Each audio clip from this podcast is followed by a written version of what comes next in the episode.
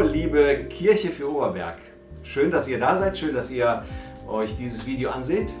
Ich bin schon sehr gespannt, was hier passieren wird und äh, hoffe auch, dass ihr euch das Video nicht alleine anseht, sondern das tatsächlich gemacht habt, wie wir euch im letzten Livestream dazu eingeladen haben, dass ihr dieses Video mit einem Freund oder mit einer anderen Familie zusammen guckt und ähm, genau euch dann richtig gut darüber austauschen könnt, über das, was jetzt gleich kommen wird. Und äh, damit wir im nächsten Livestream das so ein bisschen zeigen können, was hier gerade passiert ist, ähm, wollte ich dich jetzt gerade mal herausfordern, dein Handy rauszukramen und mal ein Foto von euch zu machen, wie ihr da zusammen sitzt und euch dieses Video zusammen anguckt, okay? Das machen wir nämlich auch direkt mal hier. Okay? Ja. Ah. Cheese. Cool.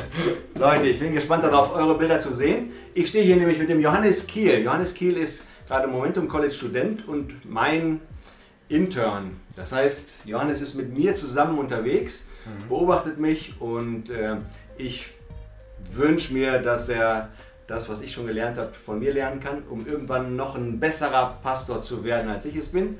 Da freue ich mich schon richtig drauf, da fieber ich gerade mit ihm zusammen mit. Wir verbringen sehr viel Zeit zusammen. Und ich erzähle euch das, zum einen, damit ihr den Johannes direkt schon ein bisschen kennenlernt, aber zum anderen auch, weil es super in das Thema reinpasst. Heute geht es um Multiplikation yes. und da rein sich in jemanden zu investieren, damit hinterher zwei Leute aktiv sind oder vier ja. oder acht und das Ganze sich nicht mehr aufhalten lässt. Und dazu gibt es aber jetzt ein paar coole Gedanken von Johannes. Genau. Da könnt ihr schon auch gespannt sein. Los geht's. Hammer, danke Simon. Ähm, genau, Simon hat gerade schon gesagt, ich bin Johannes. Es ist mir eine riesen, riesen Ehre, wirklich mit euch gemeinsam die nächsten 10 Minuten zu verbringen und ähm, euch mit reinzunehmen in dieser stürmischen Zeit von uns als Kirche. Ich habe mir ein paar Gedanken gemacht zu diesem ganzen Thema, äh, weil ich glaube, dass uns es enorm helfen wird, einfach auch nochmal ein anderes Mindset zu bekommen für die Phase, in der wir gerade sind als Kirche. Ich glaube, es ist enorm aufregend gerade, ähm, aber es hilft uns enorm einfach da zu gucken, okay, hey, was darf unser Blick darauf sein, auf die Situation, die wir gerade haben.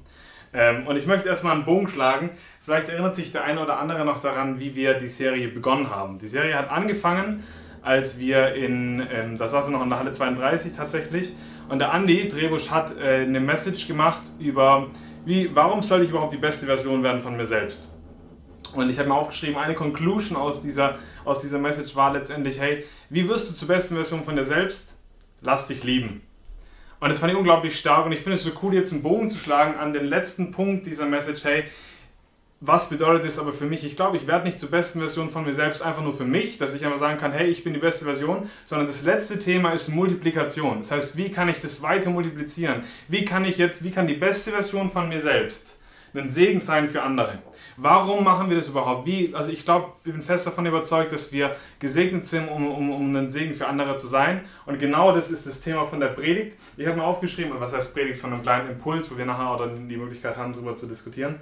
Ähm, das Ziel von dieser kleinen Message ist letztendlich, ähm, wir erkennen, warum und wie die beste Version von uns selbst ein Segen sein kann für anderen. Also wir erkennen, warum und wie die beste Version ein Segen sein kann, ähm, die beste Version von uns selbst ein Segen sein kann für andere. Und dazu erstmal wollte ich in die Bibelstelle mit eintauchen. 2. Timotheus 2, 1 bis 4. Paulus schreibt hier an Timotheus, Timotheus, mein lieber Sohn, lass dir durch die Gnade, die uns in Jesus Christus geschenkt ist, alle Kraft geben, die du für deine Aufgaben brauchst. Gib die Botschaft, die du von mir gehört hast, und deren Wahrheit dir von vielen Zeugen bestätigt wurde, an vertrauenswürdige und zuverlässige Menschen weiter, die ebenfalls fähig sind, andere zu lehren. Und sei als ein guter Soldat Jesu Christi bereit, zusammen mit mir für das Evangelium zu leiden. Kein Soldat, der in den Krieg zieht, lässt sich durch die Dinge des, des täglichen Lebens von seinen Aufgaben ablenken. Schließlich möchte er, dass, er, dass der, der ihn angeworben hat, mit ihm zufrieden ist. Papa, ich danke dir, dass du hier bist. Ich danke, dass du jetzt in diesem Moment in jedem einzelnen Haushalt bist. Ich danke dir für die Chance, dass wir uns gegenseitig treffen dürfen. Ich danke dir für die Chance, dass wir Lokalkirche feiern dürfen. Ich danke dir für die Chance, dass wir füreinander da sind und dass du jetzt reden wirst in den nächsten, nächsten paar Minuten. In deinem Namen. Amen. Genau. Erste Frage war ja, warum macht es überhaupt Sinn, dass die beste Version von uns selbst, dass die ein Segen ist für andere? Und ich möchte ein bisschen Kontext geben zu der Bibelstelle. Paulus schreibt diese Bibelstelle, Paulus schreibt den Timotheusbrief, den zweiten Timotheusbrief in einer Zeit, wo er im Gefängnis sitzt. und das ist sein, wahrscheinlich sein letzter Brief, den er geschrieben hat. Das heißt, in dem Moment droppt er so seine letzten Leadership Nuggets sozusagen, seine letzten Weisheiten an Timotheus und versucht die weiterzugeben. Und er beginnt diesen Brief, indem er sagt, Timotheus, mein lieber Sohn, lass dir durch die Gnade, die uns in Jesus Christus geschenkt ist, alle Kraft geben. Und ich glaube, da sollten wir mal aufhören zu lesen, weil ich glaube, das ist eine wichtige Erkenntnis, bevor wir darüber reden, wie wir das multiplizieren können, was wir sind. Lass dir durch die Gnade, die uns in Jesus geschenkt ist, alle Kraft geben. Ich weiß nicht, wie es dir gerade geht in der Zeit, aber ich möchte dir sagen, Gott hat dich nicht vergessen. Ich möchte sagen, egal was du verloren hast, vielleicht bist du wirklich persönlich betroffen durch die ganzen Regelungen, die es jetzt gibt. Ähm, vielleicht merkst du, boah, es nervt dich so krass, dass wir irgendwie wieder auf Livestream gehen und alles ist wieder online und gerade sind wir irgendwie rausgekommen aus der Phase. Ich möchte sagen, hey, Gott hat dich nicht vergessen. Und vor allem hat Gott eins nicht vergessen, seine Kirche. Ich finde es so cool zu wissen, dass wir nicht irgendeine Organisation bauen, was irgendwie wir machen, sondern dass es sein Haus ist, was er liebt und es seine Idee ist, wie er diese Welt erreichen will. Und wir machen nichts anderes, als wir sagen, hey, wir partnern mit, mit, mit Gottes Idee. Und äh, das, ich glaube, bevor wir anfangen, da reinzugehen, möchte ich uns erstmal ermutigen, hey, Gott hat uns nicht vergessen. Und Gott hat seine Kirche nicht vergessen, sondern ich bin absolut pumped darüber, weil ich weiß, dass Gottes Kraft allein in der Gnade, die mir gegeben ist, zu finden ist. Und ich glaube, das ist für mich wichtig in dieser Zeit, als allererstes zu verstehen. Ich muss täglich dafür sorgen, dass die Gnade in ihm mir alleine die Kraft gibt. Dass meine Aufgabe darin, wenn es darum geht, Multiplikation, mich selber zu multiplizieren, ein Segen zu sein für andere, dann ist meine Verantwortung heute viel, viel stärker wie je zuvor in dieser Zeit, morgens meinen Gott zu suchen, morgens, mein, mein, morgens meinen Gott zu treffen, mit ihm Zeit zu verbringen, daraus meine Kraft zu ziehen. Und ich glaube, das beginnt uns nochmal einen anderen Blick darauf zu geben. Ich finde es krass, er sagt, Herr, lass dir ähm, an der Gnade, die Jesus Christus uns geschenkt hat, alle Kraft geben. Ich glaube, wir haben ein Geschenk in die Hand bekommen von Gott. Und dieses Geschenk bekommen wir, damit wir wieder zum Geschenk werden. Wir sind gesegnet, um ein Segen zu sein. Das ist das, was Andi Trebisch auch in der ersten Message gesagt hat. Ähm, wir haben, wir, wie, wie, werde ich zur besten Version von mir selber, indem ich mich lieben lasse? Und ich glaube, das zu verstehen, hey, in mir selber liegt so ein unglaublicher Wert. Ich bin gegeben in das Umfeld, in dem ich bin, um da ein Segen zu sein. Ich darf zur besten Version werden von mir selber um andere in meinem Umfeld zu segnen. Ich darf zur besten Version werden von mir selber, um ein Segen zu sein für meine Familie, um ein Segen zu sein für meine Kirche, um ein Segen zu sein für meinen Arbeitsplatz, um ein Segen zu sein für meine Nachbarschaft. Deswegen darf ich zur besten Version werden von mir selber, weil mir ein Geschenk in die Hand gegeben wurde, damit ich zu einem Geschenk werde.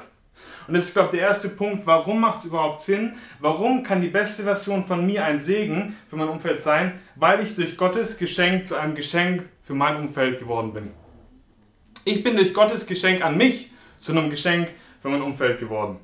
Aber wie? Wie werde ich denn zu einem wirklichen Segen? Was bedeutet das wirklich praktisch jetzt? Ne? Wie kann das aussehen? 2. Timotheus 2, Vers 2. Gib die Botschaft, die du von mir gehört hast und deren Wahrheit dir von vielen Zeugen bestätigt wurde, an vertrauenswürdige und zuverlässige Menschen weiter, die ebenfalls fähig sind, andere zu lehren. Also, Paulus sagt zu Timotheus, gib die Botschaft, die ich an dich gegeben habe, an Leute weiter, an vertrauenswürdige, zuverlässige Menschen, die wiederum fähig sind, andere zu lehren. Es sind vier Generationen drin. Ich glaube, wir sind, wir sind in der KFO durchdrungen von, von, von diesem Prinzip, das Azubi-Prinzip. Wir müssen es alle klar haben, was es bedeutet.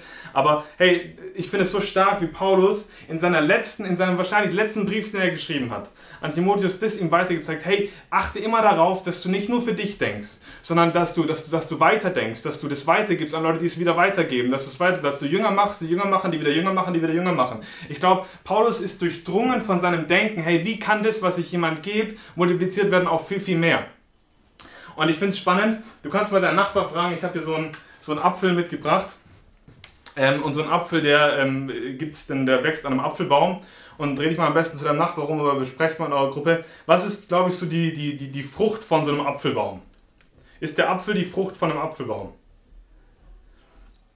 Der Apfel ist nämlich nicht die Frucht von einem Apfelbaum und die Kerne von einem Apfelbaum, von einem Apfel, äh, von einem Apfelbaum sind auch nicht die Frucht, sondern die Frucht von einem Apfelbaum ist richtig ein weiterer Apfelbaum. Das heißt, wenn ich in die Natur gucke, ist irgendwie Gottes Denken durchdrungen von Multiplikation. Eine Pflanze ist dafür geschaffen, damit sie weitere Pflanzen hervorbringt. Ein Baum ist dafür geschaffen, damit er weitere Bäume hervorbringt. Und genau dieses Denken darf euch uns durchdringen. Und ich glaube, gerade in dieser Zeit darf es uns durchdringen, wenn wir überlegen, hey, wie kann ich die Situation, die wir gerade haben, anschauen?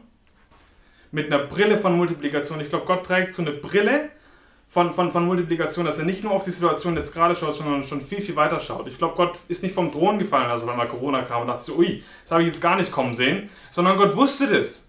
Und Gott hat einen Blick dafür, was irgendwann passieren wird. Und ich glaube, das ist das, was wir heute, wo wir eine Entscheidung treffen können, sagen, hey, lasst uns eine neue Perspektive aufsetzen. Ich glaube, Multiplikation, dass es wirklich stattfindet, dass wir uns in andere Menschen investieren, beginnt so oft mit der Perspektive, die wir drauf haben, mit der Brille, die wir da drauf haben. Und ich glaube, Gott lädt uns heute ein, heute wirklich, heute Morgen, wo wir zusammensitzen, so eine Brille aufzusetzen von Multiplikation. Und ich habe mir mal ein paar Gedanken gemacht, was das bedeutet, wenn wir diese Brille haben. Ne? Und ich habe so ein paar Statements äh, zusammengeschrieben und lasst mal ein bisschen aufmerksam sein. Lehnt euch mal jetzt rein und überlegt mal, in welchem Statement ihr euch wiederfindet. Ich glaube, wenn wir eine Brille von Multiplikation tragen, okay, also wenn ich mir so eine Brille aufsetzen würde, dann fange ich an, Chancen zu sehen anstatt Probleme. Wenn ich so eine Brille trage von, oder wenn wir als gemeinsame Kirche so eine Brille tragen von, von Multiplikation, dann denken wir weiter wie nur für uns selber. Dann endet mein Leben nicht nach mir, sondern da geht es weiter. Wenn wir eine Brille tragen von Multiplikation, dann reden wir nicht mehr länger darüber, was sich ändern müsste, sondern wir beginnen es zu verändern. Wir übernehmen Verantwortung für unser Leben und geben nicht anderen die Schuld dafür. Wir gehen Risiken ein, weil wir ergriffen sind von der Vision Gottes für unsere Kirche. Da fangen wir an, Risiken einzugehen, weil wir wissen, hey, die Vision Gottes für unsere Kirche ist viel, viel größer, wie das, was wir jemals gedacht hätten. Ähm, wir trauern nicht nur der Vergangenheit hinterher, sondern wir blicken hoffnungsvoll in die Zukunft, weil wir einen Blick haben von Multiplikation. Wir bringen Hoffnung anstatt Angst und Unsicherheit. Ich glaube, das ist so wichtig in dieser Zeit, dass wir, dass wir wirklich, dass die KFO dafür bekannt ist, dass unser Parfüm Hoffnung ist, dass unser Parfüm Sicherheit ist, dass unser Parfüm Freude ist. Das, und, das, und ich glaube, das wird gerechtfertigt, indem wir sagen, hey, meine Quelle ist die Gnade Gottes, die ihm alle Kraft gibt, die Aufgaben zu bewältigen. Aber mein Parfüm soll nicht sein Unsicherheit. Mein Parfüm soll nicht sein Angst, sondern mein Parfüm soll sein Hoffnung. Und ich will bekannt dafür sein, dass wenn ich in den Raum komme, dass mein Geschenk, das ich bringe, dass es Hoffnung ist, dass es Freude ist. Und ich glaube, dass wir heute Morgen eingeladen werden, genau dieses Parfüm zu tragen und diese Brille aufzusetzen, die uns dieses Parfüm tragen lässt. Ich glaube, wir fragen uns nicht, was andere tun müssten, wir fragen uns nicht, was andere tun müssten, sondern überlegen, was wir tun können und wie wir ein Segen sein können in genau dieser Zeit.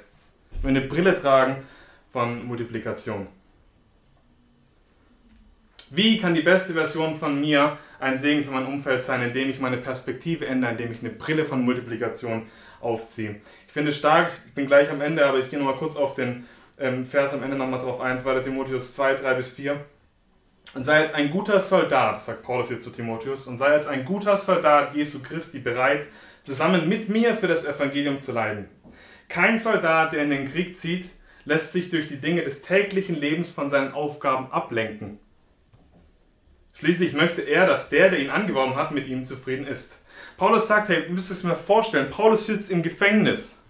Und Paulus trifft eine Entscheidung, hey nein, ich möchte mich nicht zurücklegen, ich möchte mich nicht zurücklehnen in dem Ganzen, sondern ich möchte mich reinlehnen. Ich möchte mich reinlehnen. Er sagt, hey, come on, hey Timotheus, lass, lass uns zusammen für das Evangelium leiden. Es wird nicht einfach sein, eine Brille von, von Multiplikation zu tragen, aber lasst uns zusammen reinlehnen, lasst uns ein Risiko eingehen, lasst uns zusammen leiden für das Evangelium, weil die Vision, die Gott für unsere Kirche hat, viel, viel größer ist, wie nur das, was wir denken konnten. Und ich glaube, dass wir heute eingeladen werden zu sagen, hey, lasst uns nicht ablenken von der Vision, die wir haben. Hey, wir träumen von einer Million Million. Wir träumen von einer Million, die Gott kennenlernen, befreit leben und einen positiven Einfluss auf die Gesellschaft haben. Wir träumen davon.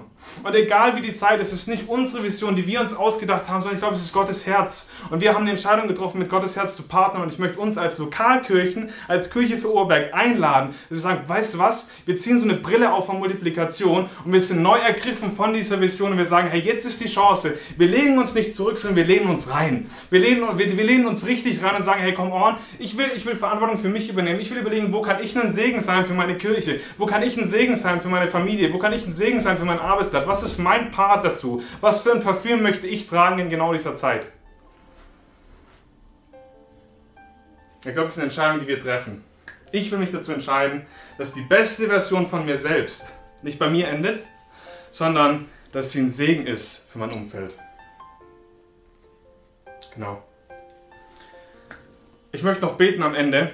Und dann werdet ihr ein paar Fragen kriegen, über die ihr gemeinsam diskutieren äh, könnt. Und ich bitte euch wirklich darum, euch da reinzulegen, dass es einen Impact hat auf unser Leben, dass es nicht nur eine Message ist für einen kurzen Moment, sondern dass wir, dass wie so ein Ruck durch unsere Kirche durchgeht und wir sagen, weißt du was, wir legen uns rein. Wir lehnen uns richtig rein da und wir wollen sehen, dass die Vision, die Gott für unsere Kirche hat, Wirklichkeit wird, egal wie die Umstände sind, weil es nicht unsere Idee ist, sondern weil es Gottes Idee ist. Ich bete noch und dann ganz viel Freude beim Diskutieren, beim Austauschen. Papa, ich danke dir, dass du gut bist. Ich danke dir, dass du einen Plan hast mit unserer Kirche. Ich danke dir, dass deine Kirche durch alles bestehen will. Ich danke, dass es deine Idee ist, wie du diese Welt erreichen willst. Dass es nicht unsere Organisation ist, die wir bauen, sondern dass es deine geliebte Kirche ist, dass wir deine Braut sind. Papa, und ich bin dir so, so dankbar, dass wir gemeinsam mit dir zusammen wirklich, dass wir partnern dürfen mit dir.